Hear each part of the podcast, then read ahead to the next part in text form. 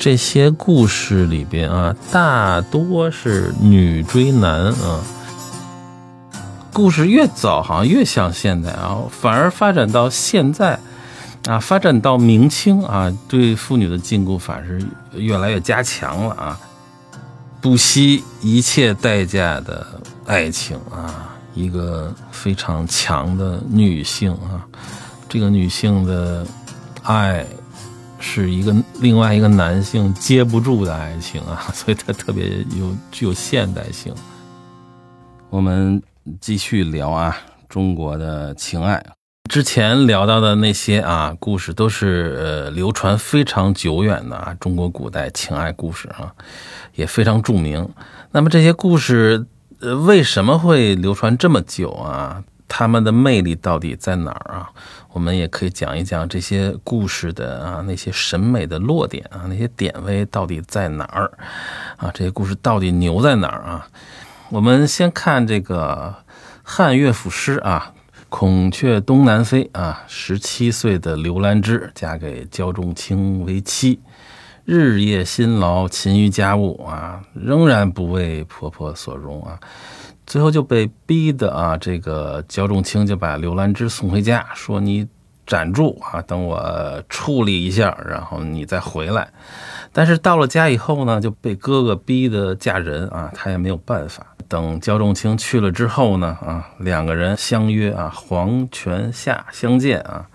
终有一天啊，两个人一个投水自尽啊，一个自缢殉情，啊，最后两个人合葬于华山山旁啊。还有一个故事啊，是这个是东晋的啊，梁山伯与祝英台啊，这个更加的广为人知了啊。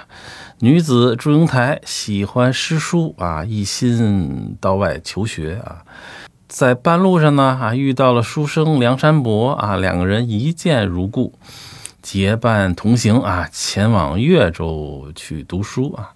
在读书期间，两个人啊同床共枕啊，形影不离啊，一同读书啊。但是这个梁山伯不知道祝英台是个女的啊，一直懵懵懂懂啊。祝英台怎么暗示这个梁山伯都不知道啊。最后，终于有一天啊，他知道之后，然后这个祝英台留下一封信，说你十天后去祝府提亲啊。但是梁山伯给给给误会了啊，三十天后才去。但这个时候他已经晚了啊，这个他的同乡马文才已经率先提亲，然后梁山伯回家之后啊，心碎相思病重。后来就故去了啊！祝英台啊，上花轿的时候啊，路过的梁山伯的这个坟墓啊，他下轿拜墓啊，一时间风雨大作啊，坟墓竟裂开了。祝英台见状就跳进去了啊！不久，这个墓里飞出一对蝴蝶啊，所以这个。蝴蝶啊，成了这个梁山伯与祝英台的一个象征啊。这两个故事都很凄美啊。那它点位在哪儿呢？虽然啊，两个故事质感都不太一样，但是我觉得啊，两个故事都在说从一而终、至死不渝的这种情爱啊。它跟现代的这个观念非常像啊。我们发现啊，这个故事越久远，好像。与我们现代的这个自由爱情啊越相像啊，你比如这里边焦仲卿的妻子啊刘兰芝被休回娘家之后，并没有遭人嫌弃啊，反而这个太守啊县令啊一再遣媒一婚啊，到后来他还都不愿意啊，这个并不像人们所想象的啊，这个一旦女子被休妻，没人理没人要了，不是这样啊，我就说。故事越早，好像越像现代啊，反而发展到现在，啊，发展到明清啊，对妇女的禁锢反而是越来越加强了啊。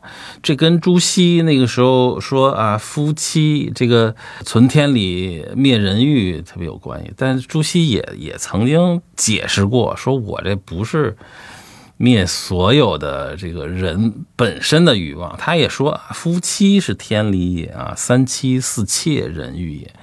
大家对人的这个欲望的这个认识，也是一个逐步的过程啊，一一个逐步收紧和禁锢的过程。我们发现，越早其实越自由、越开放啊。还有一点呃，值得注意的是，就是说，大家会说这两个不是很典型的才子佳人啊。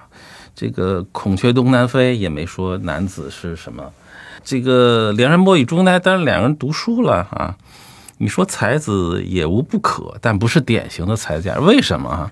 为什么？因为我觉得啊，我读这个历史，我发现隋之后才有才子佳人。为什么？在隋。科举之前啊，这个整个社会是相对固化的啊，这个才子没法追求啊。有时候你是士阶层啊，你是大夫阶层，你这个士族阶层才有可能成为才子，一般平民百姓是不行的。所以为什么说这个科举制度是比较伟大的啊？它打通了上下的通道啊，只有科举制度啊。平民的啊，这个人才能去科举去考官啊，才有了成为才子的可能啊。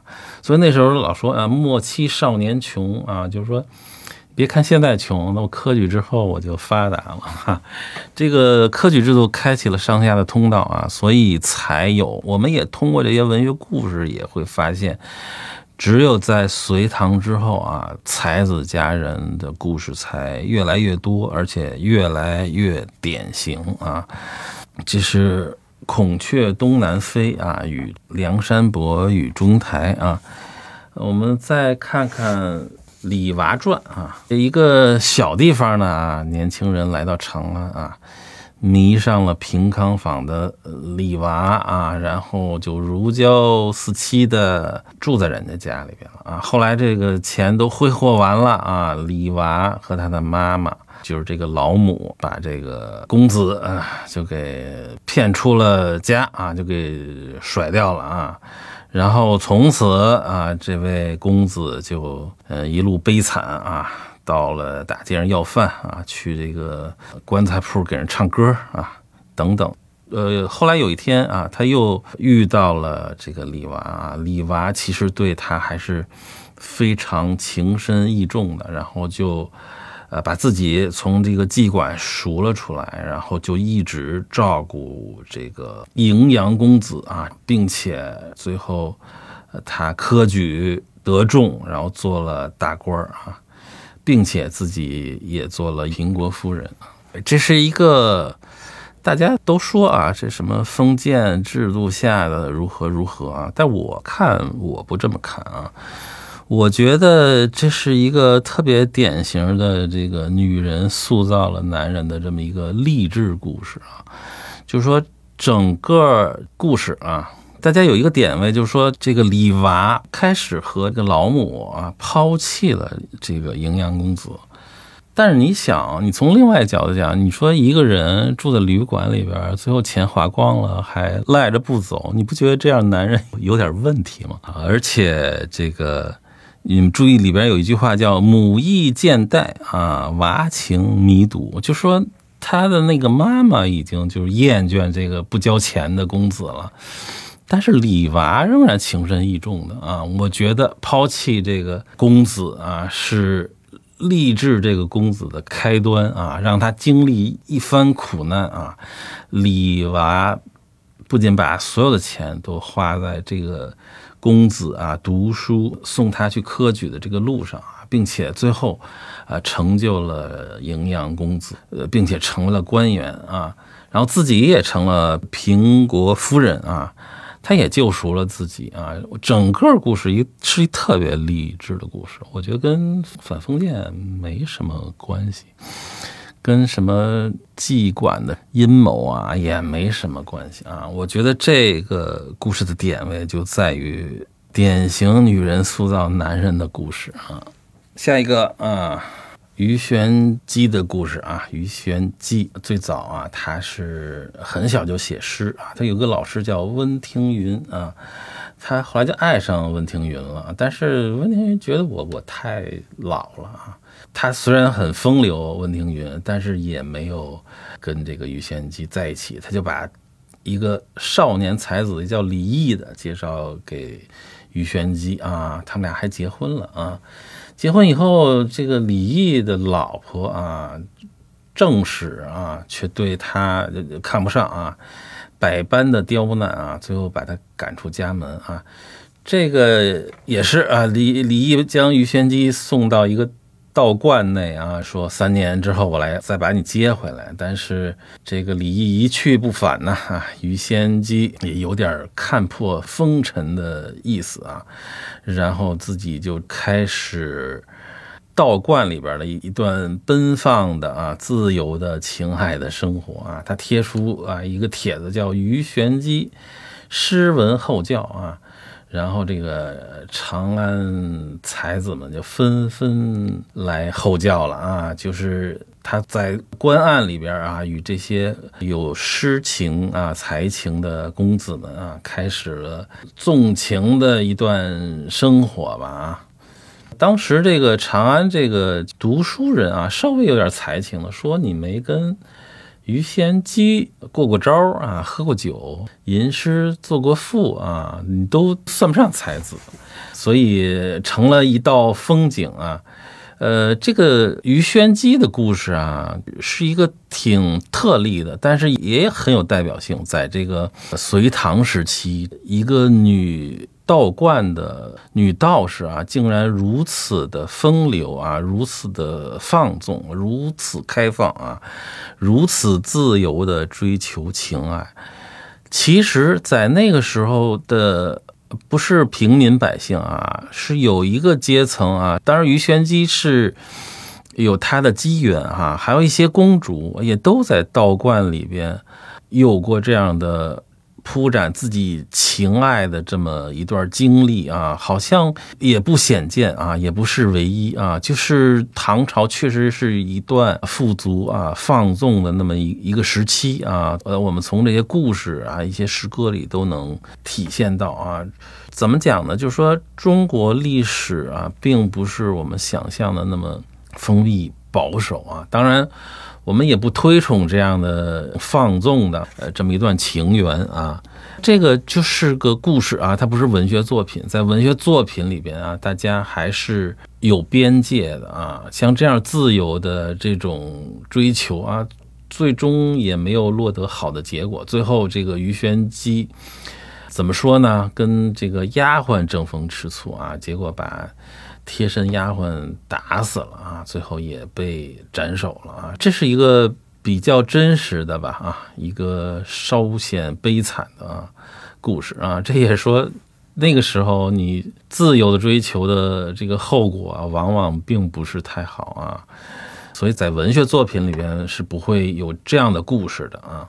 然后我们再看《莺莺传》啊，这个崔莺莺带月西厢记啊。最早这是唐代呃元稹的一个故事啊，是一个所谓才子始乱终弃的故事。然后后来就演变成崔莺莺带月西厢记这样一一段比较完满的啊一见钟情的爱情故事啊。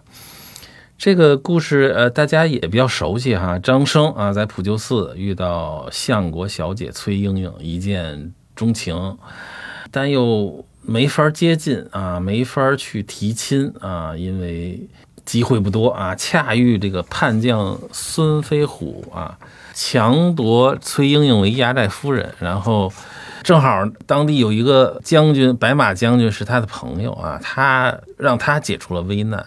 这个崔母许婚呢，说谁救了我们家莺莺，我们就把莺莺许配给谁。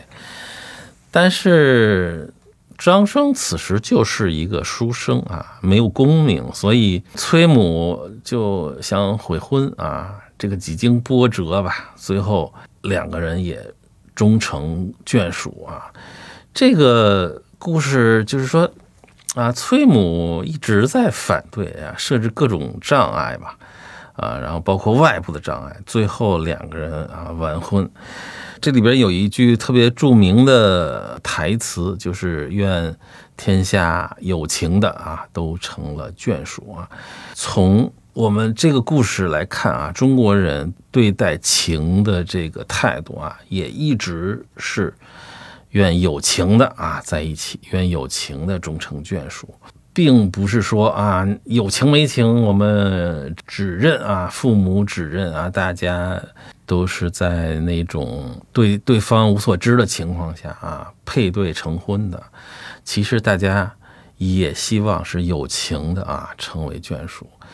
老夫人一次次赖婚，我们前面也提到，老夫人有她特别现实的考虑啊。我觉得所有正常的啊，我们普通人都能理解这些理由啊。但老夫人在拷问红娘的时候，被红娘几句话其实就说服了啊。她也知道啊，有情的人成为眷属才会幸福，谁不懂这样的道理呢啊？这个故事是这样的啊。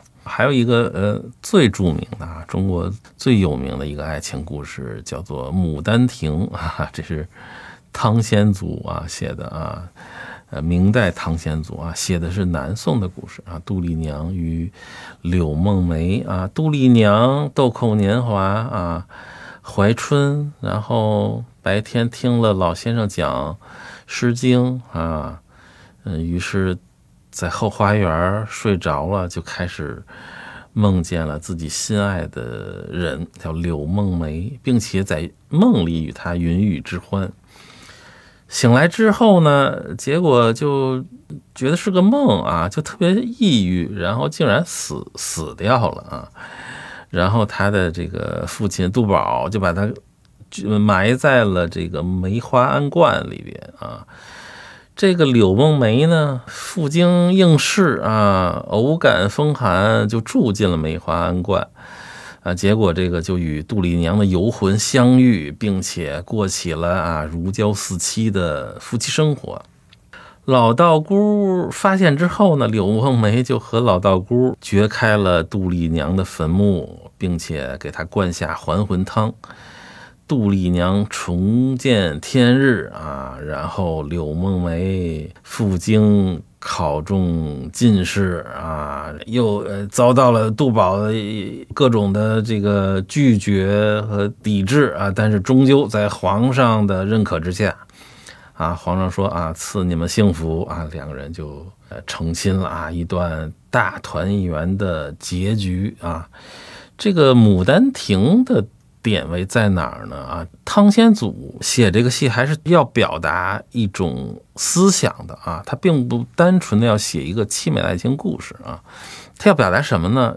汤显祖在题记里边写啊，情不知所起，一往而深，生可以死啊，死可以生，生而不可于死，死而不可复生者，皆非情之至也啊，什么意思呢？就是说。如果情到了啊，情到了至深啊，生者可以死，死而也可以复生。生不能够去死啊，死死了以后也不能复生啊，是因为你情没有到那个极致啊。简单讲吧啊，就是。至情可以穿越生死啊！《牡丹亭》上三生路啊，杜丽娘和这个柳梦梅的爱情故事是可以穿越生死的啊！如果你情没到，你是穿越不了生死。这是汤显祖的至情论啊，虽然是我觉得稍显幼稚，但我觉得它体现了一种人们对情感的。至深的认识吧，在这些故事里边，这是对情爱最高的一个认识吧。就是说，中国人对情爱的理解啊，已经达到了这样一个地步啊，这样一个高度吧。这是《牡丹亭》的故事啊。还有一个小故事啊，这个在戏曲里边特别多，就是小尼姑和小和尚双下山的故事啊。呃，小尼姑和小沙弥啊，遁入空门啊，觉得空门寂寞呀，所以双双逃下山来啊。两个人都是情窦初开啊，稚气未脱。我看过这个不同版本的戏曲啊，特别的有意思，特别生动。虽然没有什么。太多的情节啊，矛盾冲突，但你觉得极其有意思啊！两个少年吧，啊，口中不断的念着阿弥陀佛啊，但是内心却涌动着情欲啊。中国在早期啊，对于这些佛门啊，并不像现在这样做一个特别呃呃不能触碰的宗教的那种东西存在啊，而是佛家在中国有一个落地的过程啊，在早期并没有那么不可触碰吧啊。这两个小少年都是闭在空门之中，然后情欲勃发啊，一路下山啊，一路下山就是回到红尘啊。这个其实我非常喜欢这个故事，为什么？我觉得人们对空门和红尘的认识特别的落地啊，而且也特别的通透啊。呃，并不是说啊，遁入空门就多么的高尚，多么的伟大啊。同样啊，人们对在红尘之中的那个情欲的表现啊，那个美好啊，我觉得仍然值得尊重。它更深层次就是说，我们人呃来到世间干嘛呢？啊，我们来到世间的意义是什么呢？啊，整个这个小故事就把人啊那个本性的。欲望涌动啊，生命的那种勃发的生命的气息啊，展示的淋漓尽致啊。人之所以为人啊，就是这样的一个生命啊。呃，这是也代表了古代中国人对人欲的这一种看法。我认为还是挺通透的啊。他并没有否定宗教啊，也没有否定红尘啊，在红尘中啊。寻找一种啊高级的啊高层的那种体验啊，我觉得值得玩味吧啊，咱们不做评判，但是至少是值得玩味啊。白素贞啊和许仙的这个雷峰塔这个故事啊，从很早就有啊，一路演变了很多很多版本。我前面跟大家讲的是这个白娘子永镇雷峰塔啊，后来还有什么啊《一妖传》啊，现代的白娘子传奇啊，一路演绎的过程，其实也可以看到我们整个的中国人对这个情。情爱的看法的一种变迁吧。最早就是白蛇啊，诱惑许仙，法海啊是一个绝对正面的人物啊，就是说最后把这个白蛇啊收掉啊，等于是就是说人不能啊贪于情色啊，要斩断这些情欲啊才好啊，这是最早的版本。呃，我们讲白娘子永贞雷峰塔啊，法海也不是反面人物啊，大家都比较正面啊。白娘子啊，修行一千八百年啊，来报恩啊，游湖借伞啊，演绎一段情缘。在这个期间，白娘子啊，为他从这个官府偷银子啊。然后反而害了这个许仙、许汉文啊，就被捉拿发配啊，发配到苏州，这个真是好地方发配的啊。然后这个白娘子追到苏州啊，与这个许仙成婚啊，然后开一个药店啊，帮助他治病。然后许仙与众医比试这个古玩啊，然后这个。白娘子又去施法术啊，偷了人家好多珠宝啊，结果害得这个许仙、许汉文又被贬了啊，贬到了镇江啊，在镇江啊就遇到法海了啊，法海就不叫扣住吧，就留住了许仙，然后白娘子为了救回自己的丈夫啊，不惜水淹金山啊，淹死了镇江呃无数的人口吧。最后还是法海啊，将这个白娘子给收了啊，镇在雷峰塔下啊，说等你儿子啊得中状元，才能把你放出来啊。最后果然，他和许仙的孩子啊得中状元，然后法海呢渡了白娘子，同时也渡了许仙飞升啊，已成正果啊。其实这个飞升正果其实就是死了，其实就是死了！但是这也算是一完满吧，得正果也算是完满啊。这个故事我们之前讲过啊，它的点位就在于一个不惜一切代价的爱情啊，一个呃非常强的女性啊，这个女性的爱。是一个另外一个男性接不住的爱情啊，所以它特别有具有现代性。白娘子喝下雄黄酒之后，变回成巨大的白蛇啊，把许仙吓死了。这个意象特别的鲜明，就就是说那个白娘子的爱啊，如巨蛇巨蟒啊之凶悍啊，这个男子完全接不住，吓死了。但是仍然女子仍然不离不弃啊，去挽救自己失爱的对象啊，这个主体性特别强烈啊，就是说你死了都不行，我也要把你救活啊，去爱啊，这个。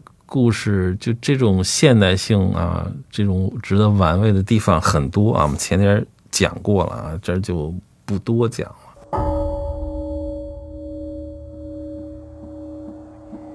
红楼梦》的故事啊，不用讲啊，大家都耳熟能详的啊，一段非常美丽的爱情故事吧啊。贾宝玉和林黛玉，我们前面啊也提到了啊，这个前世情缘啊。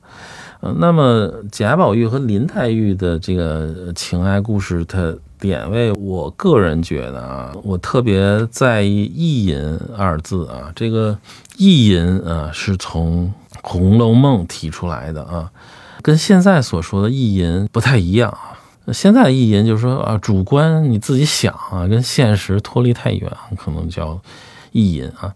当时的这个意淫啊，曾经在第五回里边啊，就是说警幻仙子啊曾经解释过啊，就是说人天分中生成一段痴情，吾辈推之为意淫啊。意淫二字为心会而不可口传，可神通而不可语达啊。意淫它并非是情欲肉体之淫啊，而是在情感啊思想上的一。段神交啊，你怎么去更确切的能表达出来？人警幻仙子也说了啊，为心会而不可口传。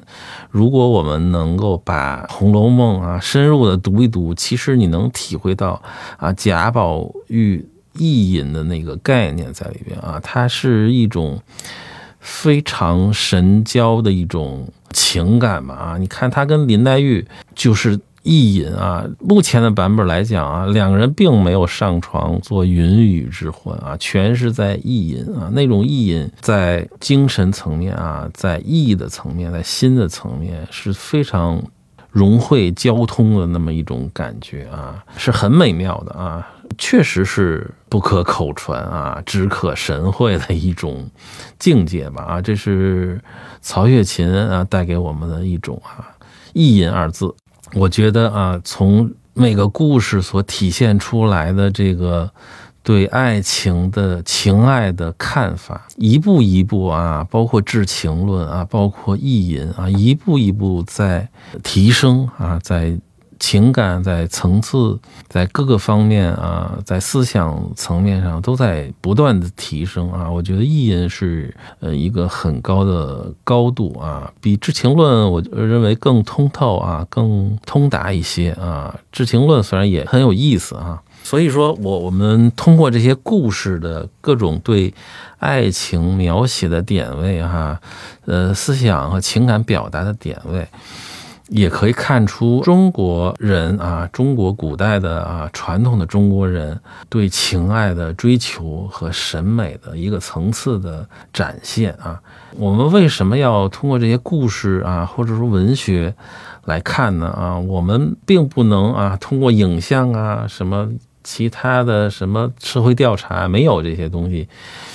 我们只能从文学啊，我们所有的观察都来自于文学，而文学更能代表一个民族的审美和追求啊，它也许比那个社会学的研究可能更准确啊，这是一个民族啊在。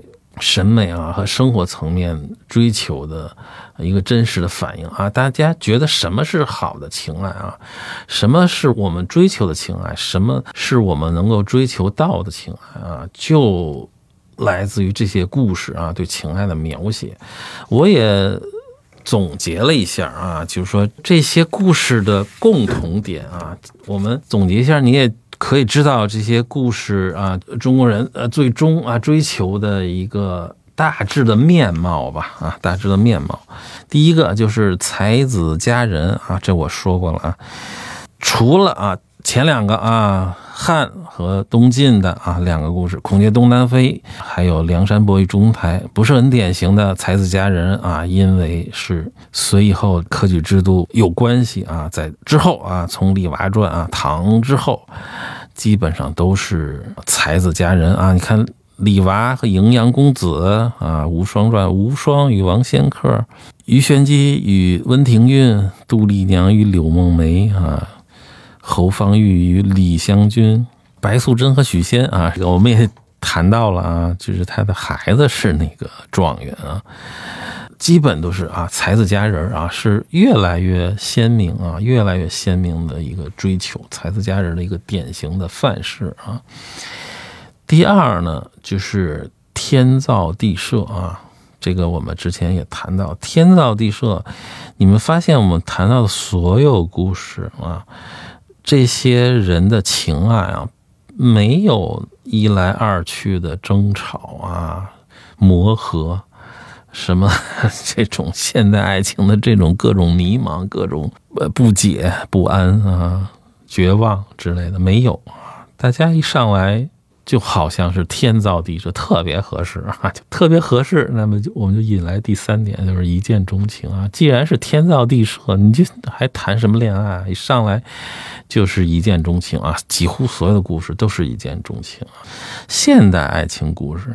重点写谈恋爱阶段啊，这个你情我愿呐，什么三角恋爱呀，情爱的一来二去呀，有意思啊。因为这还没结婚呢，一结婚就踏实了，所以故事都发生在谈恋爱阶段。你发现咱们这些古代情爱故事啊，没有谈恋爱，那么那写什么呢？就写一见钟情之后怎么达成结婚的愿望啊。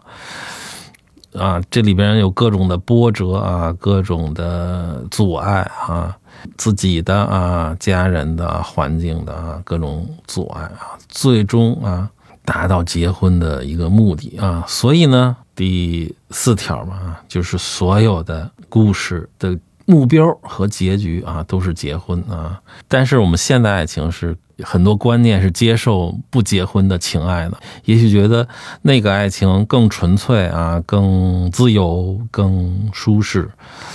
但是中国这个传统是不行的啊，所有的目标啊，一见钟情之后，马上就是要进入结婚阶段啊。所有的这些故事都来源于去结婚之间呃遇到的波折啊，很多都是写这个啊。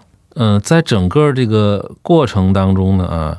还有一个特别大的，我们读所有的故事，你都会有一种特别强烈的感觉，就中国人谈恋爱都是诗情画意的啊，所有的故事不仅描绘的那个感受诗情画意啊，在他们之间交往。过程当中啊，诗词歌赋啊，琴棋书画是完全不能避免的啊。所有的情要靠诗词歌赋啊，琴棋书画来传递啊。桃花扇里边的侯方域啊，李香君啊，一个唱曲，一个作诗啊。西厢记里边啊。两个人做爱的时候都要作诗啊，做完爱约下一次做爱的时候，你就觉得这这些话说起来，让我们现代人说起来都张不开嘴的一些话啊，到他们嘴里边诗情画意的啊，都化成诗啊，你就觉得非常的美啊。就是说，中国人把特别世俗的东西啊，变成诗句啊，变成诗词歌赋、琴棋书画那种方式表达出来，你就觉得整个中国人的情爱生活啊，是诗情画意的啊。你即使说《金瓶梅》里边西门庆和这个潘金莲偷情，怎么偷啊？都要写诗来偷的。大家觉得最不堪的一对情感嘛，啊，都是要通过诗来来传情的啊。这几乎也是所有的故事都是这样的啊。贾宝玉和林黛玉就不用说了哈，《浮生六记》里边的沈复与陈云两个人就是情投意合。怎么叫情投意合？就两个人没事的时候啊，窗前月下啊。吟诗作赋啊，过生活啊，都是在诗情画意之下啊。呃，中国人就把生活啊，呃，一地鸡毛啊，这个柴米油盐那么落地的、那么琐碎的生活啊，尽量的把它诗情化啊，这样我们的生活不至于那么艰涩啊，不至于那么的烦恼啊。诗情画意也是我们对。啊，美好情爱的一种追求吧。还有一个特点哈，就是说，中国情爱在制度上啊，不是一对一的啊。中国的这个婚姻制度是一夫一妻多妾制啊。虽然我们所有的故事啊都在推崇啊从一而终、至死不渝，但是呢，中国人对人情欲的理解哈。嗯，似乎更深刻一点啊，更明白一点啊，就是人作为人的情欲啊，你去这样的要求啊，是会出问题的啊，这是古人的认识吧啊，所以呢，大家对一对多这个东西虽然不推崇，但也并不拒绝，因为他知道人性在哪儿啊，从我们这些故事里边啊，是可以看出来的啊。啊，《雷峰塔传奇》里边啊，知府的夫人为知府去设计白素贞啊，要把白素贞纳为妾啊，会有这一段啊，就自己的夫人非常积极的 为自己的老公去铺陈别人的女人啊，呃，虽然这是呃当做一个恶劣的行为来设计的，但是这种东西在古代是比比皆是的啊。自己的夫人并不拒绝以自己丈夫纳妾的啊，而且是一个普遍的啊，而且很多都是主动的行为啊，包括这个啊，我们后来特别推崇的啊，就是说中国古代情爱这个典范的《浮生六记》啊，沈复如此的爱陈云啊，那么陈云爱老公，其中有一段非常重要的表现，就是云娘啊。给自己丈夫沈父张罗妾的事儿，他有一天看到邻居大哥纳了一个妾，他说不行，我丈夫也得纳一个妾，然后他就该开始给沈父张罗一个女子啊，他自己看中的啊。沈父说半推半就说啊，算了算了。陈云说不行，我挺喜欢的，我一定要。呃，说明什么啊？包括这个侯方域和李香李香君也是妾啊。说明什么？说明就是这是一个普遍接受的一个对人性的这么一个认识吧？啊，男人大概就是这样一个动物啊。在《西厢记》里边，这个张生啊，张君瑞看到红娘的时候，我觉得那个描写就不是特别对头啊。他 对这个红娘其实也心动了啊，也动心来着。中国人也不避讳这这件事啊！你看贾宝玉见一个爱一个，上来就是吃胭脂啊，什么去跟不同的人上床啊。但你好像也觉得挺美好的啊。当然，我我不是说推崇这种东西啊，我只是说古代人的观念是这样的啊。七条啊，不惧生死啊。我们看所有我们这些故事啊，为了。呃，我们追求的那个至真至美的情爱不惧生死啊！人中国人的生死观非常豁达的啊，人生的意义都在这里啊。为了一段情而死啊，包括我们拓展一下啊，为了友情啊，为了亲情，为了爱情啊，都是不惜生死的啊。人没有把生命看得那么重啊，不像现代人看得那么重要。为了一段情而死，那。太值得了啊！太值得，甚至觉得挺幸运的啊！你看这个《孔雀东南飞》里边啊，两个人自杀啊，成就一段至美的情缘啊！啊，梁山伯与祝英台啊，无惧生死啊！其实所有的都是最极致的，当然就是杜丽娘了。我。至情就可以穿越生死，包括雷峰塔传奇啊，最后啊两个人啊得成正果，实际上就是死了啊，死并不可怕，那叫得成正果。这些故事所有的结尾啊，不是白头偕老，就是终得正果啊。桃花扇也是啊，侯方域、李香君最后就遁入空门了啊，不是厮守在一起啊，但是遁入空门啊。只有这两种啊，我觉得都是圆满的结局，要么就是白头偕老，要么是终得正果。这是中国情爱文学的结尾啊，最重要的就是这两个。第九条啊，就是说中国人的这些文学作品里啊。并不避讳对性爱的描写啊，这可以见得中国人对性爱是非常正视，啊，非常不避讳的啊，这是人之常情，人之常欲啊，本性使然啊。但是我们觉得这个《牡丹亭》写的有点过，就是说，呃，过单一语啊，他朋友都。批评汤显祖过单一，过于沉迷于这个情色描写。情色描写不是色情描写啊，就是对人的情欲描写过于细腻啊，但是很坦达啊，并没有特别猥琐的去描写啊。包括《金瓶梅》啊，都是堂堂正正的写，这有什么不好意思的呢？啊，只是不推崇这些东西就完了啊。就是说，这种东西让青少年读了肯定有有问题啊，它会勾起人人们的情欲啊。在古代啊，对情欲来讲啊，正视但不去推崇它啊，不去过分的去张扬它啊。最后一点啊，你们发现没有？这些故事里边啊，大多是女追男啊。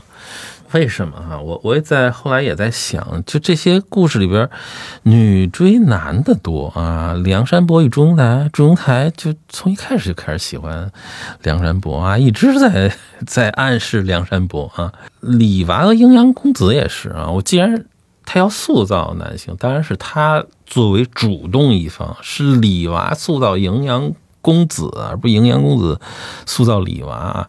李娃是主动一方啊。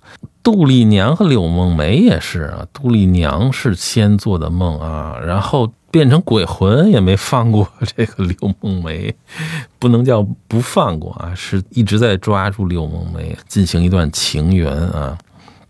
那白素贞和许仙就更不用说了啊！白素贞强悍的女性啊，包括贾宝玉、林黛玉，那是林黛玉来以泪来还情啊，肯定林黛玉也是主动一方啊。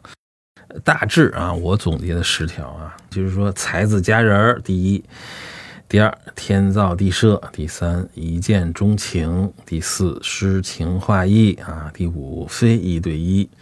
第六啊，目标是结婚；第七，不惧生死；第八，不避性爱；第九，多女追男啊；第十，白头偕老，终得正果啊。这是我总结的十条啊，也许大家还有其他的见解和总结，我觉得可以啊，我们探讨啊，探讨啊，这就是。